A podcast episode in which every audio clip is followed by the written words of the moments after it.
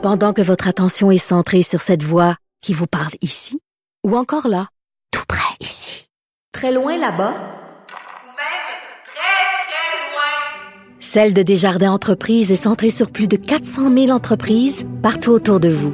Depuis plus de 120 ans, nos équipes dédiées accompagnent les entrepreneurs d'ici à chaque étape pour qu'ils puissent rester centrés sur ce qui compte, la croissance de leur entreprise. Parce qu'en immobilier, pour être à son affaire, suivez les conseils de nos experts. Via Capital, les courtiers immobiliers qu'on aime référer. Bonne écoute. Sophie Durocher. Une femme distinguée qui distingue le vrai du faux. Vous écoutez Sophie Durocher. Décidément, on a l'impression que le chiffre de 500 dollars, c'est un chiffre que le gouvernement de la CAQ aime bien parce qu'après le 500 dollars pour faire face à l'augmentation du coût de la vie, on a le droit maintenant aux 500 dollars pour un billet d'avion aller-retour euh, au Québec. On va parler de tout ça avec Patrick euh, Derry qui est chroniqueur et qui est analyste en politique publique. Bonjour Patrick. Bonjour Sophie, c'est comme la roue chanceuse. Oui, 500, c'est ça. 500, 500. 500, 500. Puis on rappelle quand même qu'on est en allée électorale. Hein? Alors quand le gouvernement est arrivé avec son 500 dollars pour contrer les effets de l'inflation, tout le monde a dit ah ben c'est une mesure électoraliste, surtout que c'était quelques quelques temps seulement avant l'élection partielle dans Marie-Victorin. Est-ce que c'est encore une mesure électoraliste euh, d'après toi? Ben, tu sais, c'est, c'est, faut pas voir des complots faire preuve de mauvaise foi. Donc, c'est pas, pas quelque chose qui est très, très abouti, hein, parce que le, le, le ministère du, Tran- du Transport est même pas capable de dire présentement euh, ça va être quoi les critères, l'allocation de billets par région, puis euh, ju- juste pour ra- rappeler en gros, il y, a déjà un programme pour les résidents des, des régions éloignées euh, qui fournit pas d'ailleurs les délais pour avoir des, euh, des billets euh, escomptés, en tout cas subventionnés par le gouvernement, peuvent prendre jusqu'à jusqu'à trois mois ou plus. Euh, c'est un drôle de programme. Tu sais, parce que tu- tu vas demeurer hors des grandes villes, tu fais un choix. Moins mais est-ce que c'est ça le public cible, Patrick? Je m'excuse de t'interrompre, mais moi, ce que j'ai compris, en tout cas, c'est que c'était pour euh, favoriser d'une certaine façon peut-être et le tourisme intérieur, donc le tourisme des Québécois, et le tourisme aussi des visiteurs étrangers. Je l'ai pas compris, en tout cas, comme étant une mesure pour euh, aider les gens qui habitent euh, qui habitent hors grand centre. là. Ouais, mais il y, y a aussi question d'avoir un vrai système de transport régional. Fait que, tu sais, il y a- il y a- il y a- Ouais, il y a- il y a- c'est un peu les deux. différents- Il y a différents angles à ça, puis l'en- l'enveloppe qui a été annoncée aussi inclut une bonification pour euh, l'autre programme là, qui existait déjà. Puis, euh, et, tu sais, ça, ça inclut des liaisons qui sont euh, qui, qui sont douteuses aussi. Tu sais, par exemple, Montréal-Saguenay, c'est 4h30 de route. Là. Tu sais, on parle pas là, d'une journée complète. Euh, Québec-Montjoli, c'est 3, 3h30 de voiture. Bécomo-Sept-Îles, c'est 2h30. Euh, C'est-tu vraiment nécessaire de subventionner? Puis le, le tourisme entre Bécomo et Sept-Îles, je sais pas, entre toi puis moi, là, mais je sais, j'ai comme, euh, je, je, je le sais pas. Euh, Il peut y avoir évidemment des effets imprévisibles à ça, c'est-à-dire la, la demande, c'est subventionné, fait que la demande risque d'augmenter. Ça peut Mais exploser. surtout que ce qu'on prend, ce que ce qu'on comprend, c'est que ça va être sur une base de premier arrivé, premier servi. Donc, dans Ben. un avion, dans un même avion, il y aura pas évidemment tous les billets qui vont être à 500 dollars. Donc, on peut se retrouver avec un avion où il y a des gens qui vont avoir mis la main sur un billet à 500 dollars, puis les autres qui vont avoir payé 700 puis 800 puis 900 dollars parce qu'on peut pas non plus subventionner Et- et- tout le monde tout le temps. 1500 Et, euh, Et voilà. c'est ça. Mais, mais sauf que tu vois, ça, c'est tout le problème. Puis c'est- pas le seul pro- programme. Du, il reste à voir les détails, ceci dit, parce que c'est évidemment une annonce politique. Il n'y a rien de fignolé encore. Mais tu, tu fais un programme, puis après ça, tu dis, ben le programme, il coûte trop cher, donc on va le rationner. Fait que donc, c'est une espèce de loterie. Euh, fait que déjà en partant, c'est complètement inéquitable. Euh, après ça, les gens qui ont les moyens pour une famille de quatre, par exemple, de payer quatre billets d'avion à 500 dollars, euh, c'est quand même 2000 dollars. Fait que c'est, c'est- ça, ça inclut une partie de la population, ça en exclut plusieurs autres. Euh, c'est, tu sais, le 261 millions sur 5 ans qu'on veut mettre dans l'ensemble du programme, là, tu sais, ça n'a pas l'air beaucoup à l'échelle du budget du Québec, qui est autour de je sais, 120 milliards ou un peu plus, là. Ouais. Mais ça serait probablement assez pour faire disparaître l'itinérance à Montréal. Fait que tu sais, t'as des coûts, euh, des, des coûts d'opportunité. Puis le, le plus gros problème. Qu'est-ce que tu appelles, qu'est-ce que tu appelles un coût d'opportunité, Patrick? Sois plus clair, parce que j'avoue que c'est un, un terme que j'ai jamais entendu. Ça veut dire quoi, oui, ça? c'est en, c'est en termes économiques, c'est-à-dire c'est que tu as 100 pièces, tu peux tu peux avoir le beurre ou l'argent du beurre, en tout cas peut-être un peu moins à 100 dollars, mais tu sais, tu peux pas avoir les deux. Tu as Mm. t'as une décision à prendre avec l'argent que tu vas avoir en termes d'allocation de ressources. C'est-à-dire que si tu fais le choix d'avoir un programme qui subventionne euh, des vols intérieurs, puis il peut y avoir des bonnes raisons pour ça, là, euh, en tout cas, quoi que j'ai de la misère à les trouver, euh, ben, tu l'as pas pour faire autre chose. Et les ressources sont pas illimitées. C'est-à-dire que le gouvernement, même s'il y a des ressources considérables, il doit faire des choix en termes financiers, mais aussi en termes d'allocation de ressources. Les, les- les- les Mhm. fonctionnaires, la- la réglementation, l'encadrement. Donc, il y a un coût d'opportunité qui est important. Euh, Oui, puis on s'entend, plus on s'entend, excuse-moi Patrick, on s'entend que, euh, mettons euh, pour euh, m- Monsieur et Madame tout le monde qui va voter, euh, si euh, il vient de bénéficier d'un d'un billet d'avion pas trop cher pour aller visiter sa famille, euh, mettons aux îles de la Madeleine ou pour ses vacances d'été, versus euh, qu'on lui apprend qu'on a euh, éradiqué la, la, la problématique des sans-abri au centre-ville de, de Montréal, ben, tu sais. Euh, c'est peut-être plus populiste, disons, comme mesure que, que, de, que de régler le problème des sans-abri. Absolument. Absolument, on dit qu'on fait, on dit qu'on fait quelque chose pour les régions. C'est toujours ça résonne. Le Parti libéral a sorti sa, sa, charte des régions pour faire une tournée ré- régionale avec C'est ça. vrai. Puis là, on parle de région. Euh, fait que c'est, c'est sûr. Mais tu sais, le- moi, le, le- le plus gros problème, ça dépasse le cas de euh, transport aérien, c'est notre façon d'aborder des secteurs dysfonctionnels ou peu concurrentiels ou trop chers au Canada. Euh, tu sais, par exemple, entre autres, là, on va les subventions aussi vont aider Air Canada, qui est une, une entreprise qui n'est jamais Ouais. distinguée pour la qualité de son service et euh, son efficacité non plus. Et, euh, et pourquoi, par exemple, qu'on n'ouvrirait pas le marché canadien et québécois davantage aux entreprises euh, étrangères. Et là, je comprends Mhm. que c'est une question, du, ça relève du gouvernement fédéral, mais pour, pour rappeler, par exemple, que les coûts de transport aérien au Canada sont élevés. Évidemment, le pays est grand et la population est faible. C'est pas des conditions qui, qui sont idéales. Non, c'est sûr. Ceci dit, mais on interdit par contre aux transporteurs étrangers qui sont sur le sol de faire du transport local. Donc, par exemple, un avion de Air France qui débarque Mhm. à Québec avec des passagers de Paris, puis qui pour ça qui poursuit sa route vers Montréal et Toronto, par exemple, peut pas prendre de passagers à Québec. Mm. Donc, il va continuer avec un avion qui va être, je sais pas, vide au tiers ou à moitié, et ensuite, il va débarquer. Fait que ce, principe-là, le cabotage, c'est quelque chose qui permet de rentabiliser les coûts d'opération des compagnies aériennes. Et donc, il y aurait des gains à faire là-dessus qui Hum, pourraient je faire comprends.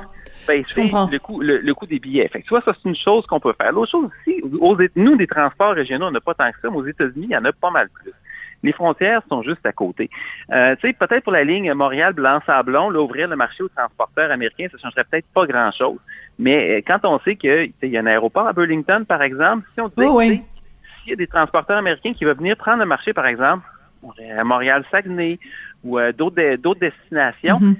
peut-être qu'on serait capable de l'avoir, mais à place de faire cette ouverture-là, qui coûte rien, hein, en passant, ça, coûte rien, on met de l'argent. On met de l'argent, voilà. de- Mais, mais en même temps, problème. Moi, il y a, un autre problème. Peut-être que tu vas me trouver ridicule avec euh, avec mes affaires, mais euh, tu sais, bon, tu sais, moi, je suis née, euh, je suis en France, puis j'ai vécu quand même là jusqu'à l'âge de 12 ans. Et euh, il y a une chose qui me frappe parce que j'y retourne chaque année, que ce soit en, en France ou dans d'autres pays euh, européens, à quel point dans ces pays-là le euh, le transport ferroviaire est développé. Comment se fait-il qu'ici, je veux dire quand quand ne serait-ce que faire Montréal Québec en train, comment ça se fait que le train est pas plus développé alors que c'est un pays beaucoup plus grand que n'importe quel pays d'Europe? Tu sais, je veux dire, on parle de, de prendre l'avion, mais tu sais, prendre l'avion, faut que tu arrives à l'avance, faut que tu passes à la sécurité, puis tout ça. Si tu faisais tous ces trajets-là en train, là, ça, ça- tu ferais ça en claquant des doigts? Ben, c'est un, peu ce que le gouvernement veut faire, fédéral veut faire à moitié en mettant un train à grande fré- fréquence, qui n'est pas un train à grande vitesse, mais qui n'aura pas des gains qui sont énormes. C'est pour ça qu'il y a des Ben gens oui. qui plaident depuis longtemps pour un vrai train. à Oui, mais c'est n'importe quoi, ça. Mais c'est c'est pas un vrai, c'est ça, c'est pas un TGV, là, c'est pas un Shinkansen, c'est pas, c'est c'est pas un bullet train, là, ça n'a rien Non. à voir. On fait juste dire, il va en avoir plus souvent. Ben oui, mais il va aller aussi, ça va faire teuf, teuf, teuf à la même vitesse, là. ouais. Mais c'est, oui, exactement. Ben, un peu plus vite, mais pas assez pour faire une différence sur un trajet Montréal-Québec ou même sur euh, Québec-Toronto, ça serait marginal. Évidemment, tu as une question de densité, mais tu une question comment on a abordé le train. Tu sais.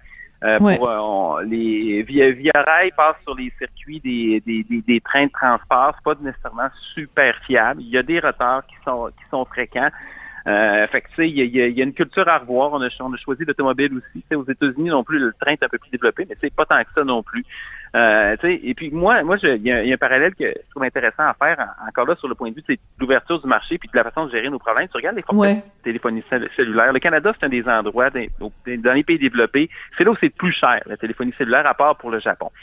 Euh, et euh, pourquoi? Parce que on a un marché qui est fermé encore là aux opérateurs étrangers. Fait que là, on a le, le- le gouvernement, le CRTC, là, qui, qui ajoute des couches de réglementation pour tenter de limiter la durée des forfaits, puis après ça, d'oublier les, d'obliger les petits fourni- les, les grands fournisseurs de cellulaires à offrir une partie de leur spectre à d'autres, profiter de leurs infrastructures. Et il y aurait une solution toute simple, c'est de dire on permet aux entreprises étrangères d'opérer ici. Puis pour donner une idée de la différence que ça, ça- ça pourrait faire, l'endroit au Canada où les, le- les forfaits cellulaires coûtent le moins cher, c'est au Québec. Puis par Parce qu'il y a de la compétition. différence, là, Ouais. c'est environ 30% de moins. Et c'est quoi la grosse différence au Québec? Partout ailleurs au pays, on a principalement trois fournisseurs, Bell, Rogers, TELUS. En tout cas, il y a un peu de variation. Ici, on a Vidéotron en plus. Mhm. Là, c'est pas une infopub pour Vidéotron, mais c'est juste factuel. Un concurrent solidement établi plus sur le marché. Ça fait quatre opérateurs Mhm. au lieu de trois. Et c'est drôle, tout d'un coup, là, Bell, Rogers et d'autres trouvent les moyens de baisser les tarifs. Fait que Je comprends. C'est ça la Donc la compétition, la compétition euh, fait fait fait du bien au portefeuille des euh, des, des consommateurs. Écoute, je veux absolument qu'on parle parce que c'est drôle. Hein, L'autre jour, euh, on s'est parlé toi et moi de de de Bixi, puis tu nous avais fait toutes sortes de calculs savants, très appréciés pour nous démontrer euh, à quel point ben ça ça coûtait cher. Et là, finalement, on apprend donc on a appris au cours des dernières euh, 24 heures que euh, donc le volet international de Bixi est racheté par la compagnie Lyft avec un avec un Y. Qu'est-ce que tu en penses de ça? Une bonne ou mauvaise nouvelle? Écoute, c'est- une bonne nouvelle pour l'entrepreneur qui avait racheté le volet international de Bixi en 2014 parce que ça, ça- ça a été séparé. C'est c'est Mhm. Monsieur Luc Sab- Sabatini qui avait racheté PBSC. Et bon, juste pour rappeler rapidement, c'est ça, ça coûte euh, Bixi a coûté 70 millions en fonds publics jusqu'à maintenant. Et on a transformé le déficit annuel de 3-4 millions en, en une subvention de 4 millions. c'est toujours pas rentable.